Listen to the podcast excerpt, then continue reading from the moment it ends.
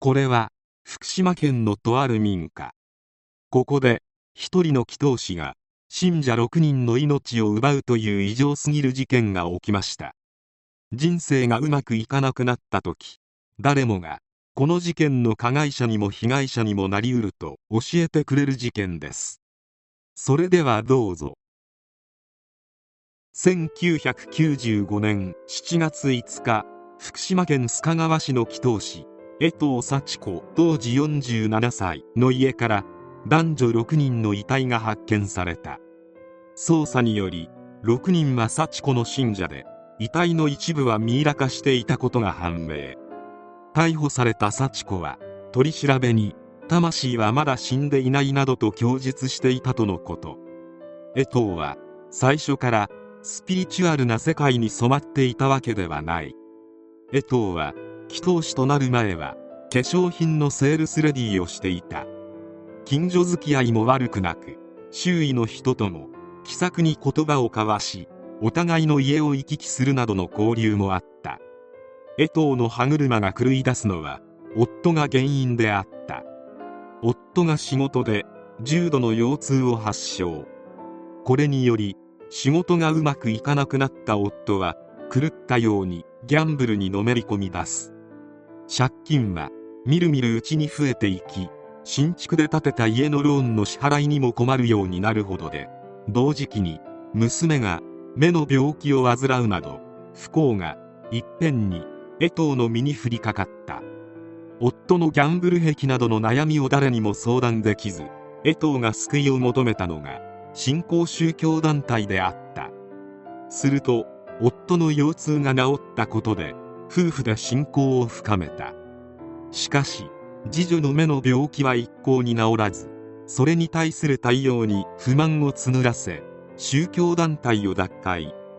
それどころか夫は宗教団体で知り合った女性と浮気関係になり家を出てしまった。自ら命を絶ってしまおうか迷うほど追い詰められた江藤であったが夫を連れ戻すべく逃亡先の神戸に出向き別の宗教団体に入信する。ところが高額な掛け軸を押し売りされたことで嫌気がさし1ヶ月ほどで脱会。そして地元に戻り江藤が起こした行動は今までの宗教団体から学んだノウハウを用いて個人の霊能祈祷師として活動を開始することだった。不幸が連続しもう壊れていたのであろうか。江藤はわしは神じゃ。お前には悪霊がついておる。などと言って近所の家を訪ね回るといった気候が目立つようになっていた。祈祷師というとうさんくさい感じがするが福島地方では拝み屋という文化が根付いていたこともあり江藤は一部の人々に受け入れられた。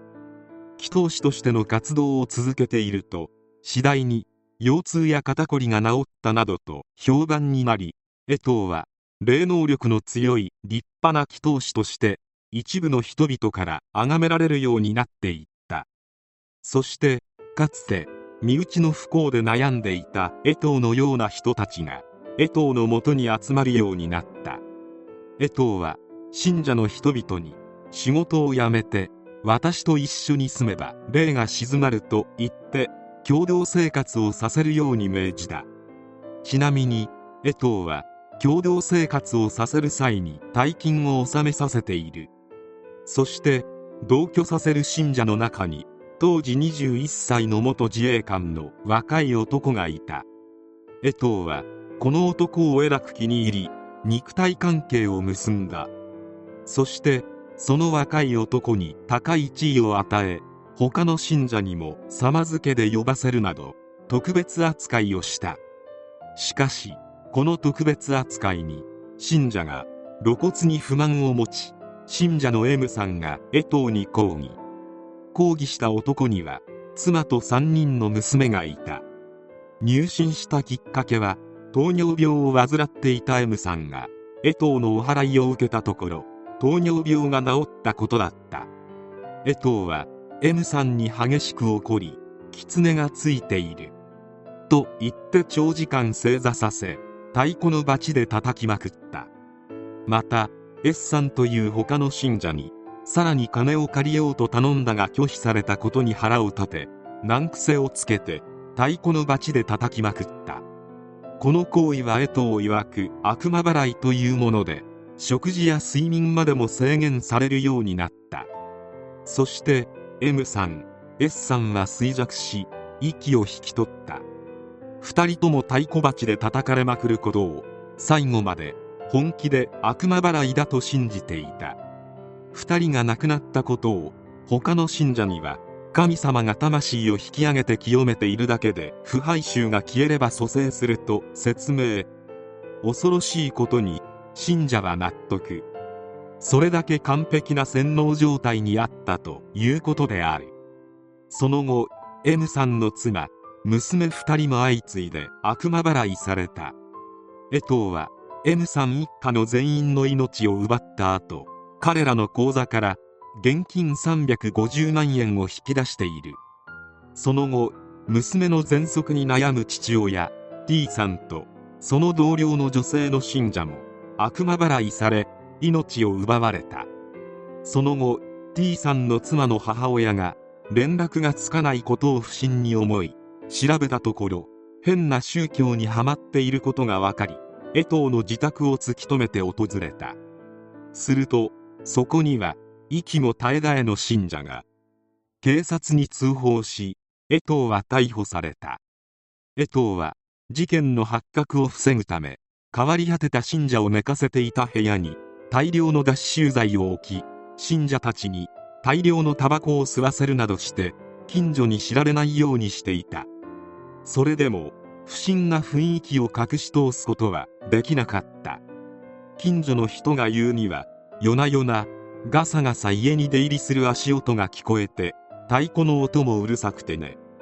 あと魚が腐ったような甘ったるい匂いがしてきたんですね。親族が何度か信者になった人を助け出そうとしたりしておかしな雰囲気はあったんですよねと証言。裁判にて江藤によって6人の命が奪われたことが分かっているが事件の異常性から江藤の責任能力が争点となった。精神鑑定も行われ弁護側も心神耗弱を主張したが責任能力ありと判断され極刑が言い渡された。控訴。上告までしたが判決は覆らず。2008年10月5日極刑が確定した。2012年9月27日刑執行。江藤はこの世を去った。完全に壊れた人間が宗教に傾倒すると最悪こうなってしまうという実例でもある。とはいえ命を奪った相手からちゃっかりお金は抜き出したり信者の中から自分好みの男を物色したりと私欲はしっかり持っていたようである。たまにコンビニのレジや病院の受付などで発狂した江藤のような人物を見かけることがあるがそういう人が宗教にのめり込むと第2第3の江藤が誕生してしまうかもしれない。一度信仰してしまった人を元に戻すのは不可能に近い。なるべく関わらないように気をつけたいが江藤のような不幸が我が身に降りかかった時まともでいられるかは自信がない。世知辛い世の中である。